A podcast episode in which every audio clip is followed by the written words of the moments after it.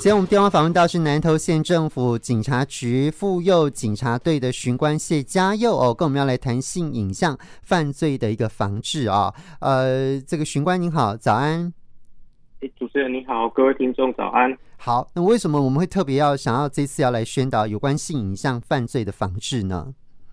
哦，是这样子的哦，因为我们数位科技的发展非常的迅速啊。那以往这个性别暴力是属于言语还有身体的实质侵害的部分，那因为现在数位网络的性别暴力持续在增加当中哈，其中未经同意拍摄啊，或者是恶意被外流性影像的部分，对这个被害人会造成极大的心理伤害，因此我们行政院有推动跨部会的合作来。修法以及增订中华民国刑法的妨害性隐私及不实性影像罪的这个专章来保护哦，因此今天透过这个时间来向各位诶加强宣导一下本法。嗯，好，所以这里面我们提到的哈，妨害性隐私以及不实影像哦，这个有一个罪嘛哈。好，那这个专章的目的哦，增订这个的专章的目的到底是什么呢？呃，因为。近年来，这个性私密影像的犯罪不断的在增加哦。在我们修法修了专章来保护之前，只有未成年的儿少性影像可以用《儿童及少年性剥削防治条例》来救责。至于成年人的性影像犯罪部分，比较难用既定的法律来规范哦，因为常常会遇到说成年人他可能是合意的来拍摄这个性影像，可是，在分手之后呢，被报复啊，被外流。因此，我们透过修这个专章的方式来明定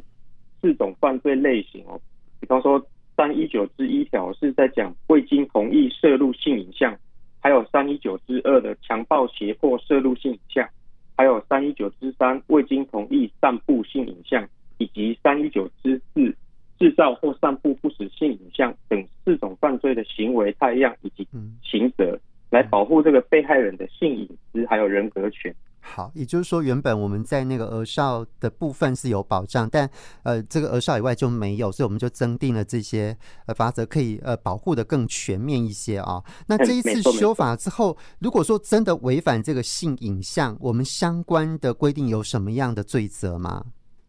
哦，这一次修法因为是行政院推动跨部会来联修哈，所以这一次性暴力防治是四法联修，它针对网络业者啊。针对上传的人，还有持有性影像的人，都有清楚的规范哦。对于不法拍摄、制造、散布儿少或者是成年的性影像，都会来加重刑责以及处罚。举例来说呢，儿少性影像的话，现在因为他的手段会依依他的手段不同哦，提高刑责，最高会处十年的有期徒刑啊。那散布儿少性影像的话，也会处七年的有期徒刑。至于这一次修法的儿少儿少性影像的部分呢，如果是无正当理由来持有儿少性影像的话，会由原本的行政法修正为刑法，那最高也会处一年的有期徒刑。那针对刑法新修正的新修订的成人性影像的部分呢，它订定专章来规范，未经他人同意摄入性影像的话，最终会处三年的有期徒刑。那如果是用强暴胁迫的手段来拍摄的话，会处五年的有期徒刑。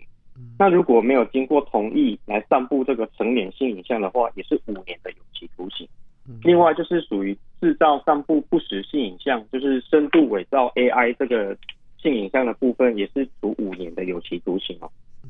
除了这个以外呢，也规范了网络业者要负相关的法律责任。我们的网络平台如果在知悉有这些性影像犯罪的话，应该要先限制其浏览哦，并且配合移除犯罪的网页，通知我们警方来做那个司法调查的义务哦。如果违反这些规定的话，网络平台业者也会被主管机关来开罚。如果没有改善的话，也会按次来处罚哦。我们希望可以透过这个网络业者平台的合作，在技术的可行之下哦，技术来限制网页的浏览，并且移。移除下架这些性影像，杜绝这个性影像再次被散布。是好，我们这样其实在呃一些新闻当中可以看到哈，其实有一些被散布的这些被害者，其实身心都受创的非常非常严重哈。所以，如果我们不幸成为这个性影像犯罪的被害人，那时候要怎么办呢？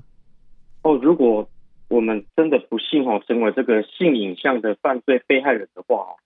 特别呼吁大家勇敢来向我们一一零报案哦，哎，及早让警方介入，可以及早来来预防这些性影像的一直被外传出去。那因为被害人的保护啊，也是本次修法的重点，包括这一次也准用被害人保护服务的措施等等哦。在报案的时候，被害人的身份都会予以保密，我们会取代号。因此，在任何的那个司法卷宗上面，除了这承办的员警以及检察官、法官之外，没有人会知道你的真实身份哦。另外，也会提供保护辅助啊，以及性影像移除下架的机制。这被害人可以直接到卫福部的首页，有一个性影像的处理中心，来提出线上的申诉。透过这个中心的协助哈，来通知网际网络的平台业者，对于这个性影像被散布出去的这个网页。来做限制浏览啊，或者是移除性影像的动作，透过公权力来落实性影像移除下架，杜绝性影像一一直被散布出去哦。嗯，所以这边也要提醒大家，如果来报案的时候，要提供性影像被张贴的网址啊，或者是网站名称等等，还有如果是用手机软体的话，也要手机的群组名称，或者是散布者的账号资讯。千万不要把那个对话记录删除，或者是把对方封锁，这样我们会无法查气哦。好，所以一定要保留证据，这是非常重要哈。那如果大家有所担心，可以可以直接上卫福部的首页有一个性影像处理中心，你就可以直接在这里提出线上申诉嘛。哦，好，是的。那有没有实际上的案例可以跟大家分享？哦，有的。我今天跟大家分享最近这个性影像哦，最大量我们受理上最大量的。使用这个性影像来恐吓取材的案例，哦，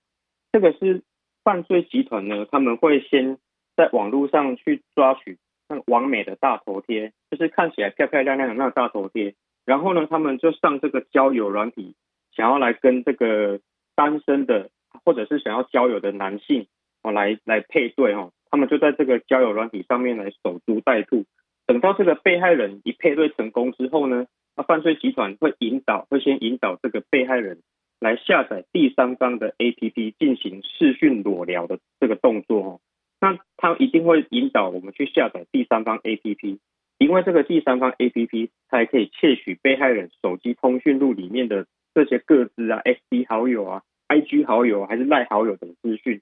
那在被害人上钩之后，开始跟犯罪集团要实施犯那个视讯裸聊动作的时候。被害人会以为啊，艳遇已经来了，好不容易遇到这个这么好的机会哦，那殊不知这时候犯罪集团已经同步在偷拍这个被害者的性像哦，他一定会利用各种的话术啊，希望可以截取到被害人的头像以及被害人身体的那个隐私部位，然后借以借以来恐吓被害人交付钱财啊，或者是一些一些请他去超商购买点数等等的方法哦，嗯，所以。这个目前我们受理最大宗的，就是以性影像来实施恐吓取财的这个案例哦。所以呼吁这个被害人，如果在网络上交友的话哦，不可不慎哦。这个很很很很容易就会变成犯罪集团哦，这个这个被害者哦。嗯。所以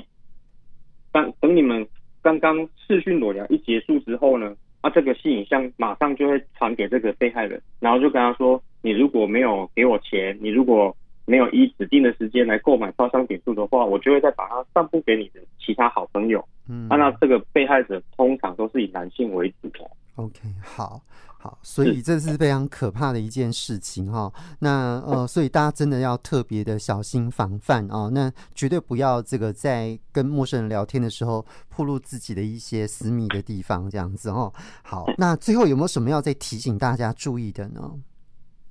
呃，有关于性影像犯罪的部分哦，我们的标语是终结性影像啊，没有人是局外人哦。为什么会这么说呢？因为平常我们一般民众啊，也会好奇在网络上肉搜啊，或者是谈论性影像遭散布的被害人啊，身份已知等等。那现在因为有这个专章来保护哦，不管你是持有啊，或者是一再的散布，都有可能会被成为处罚的对象哦。因此这边提供防治性影像的三不原则啊。第一个是不要拍哦，我们被害者千万不要拍。第二个不传，如果我们有接收到这个性影像的话，我们不要再转传。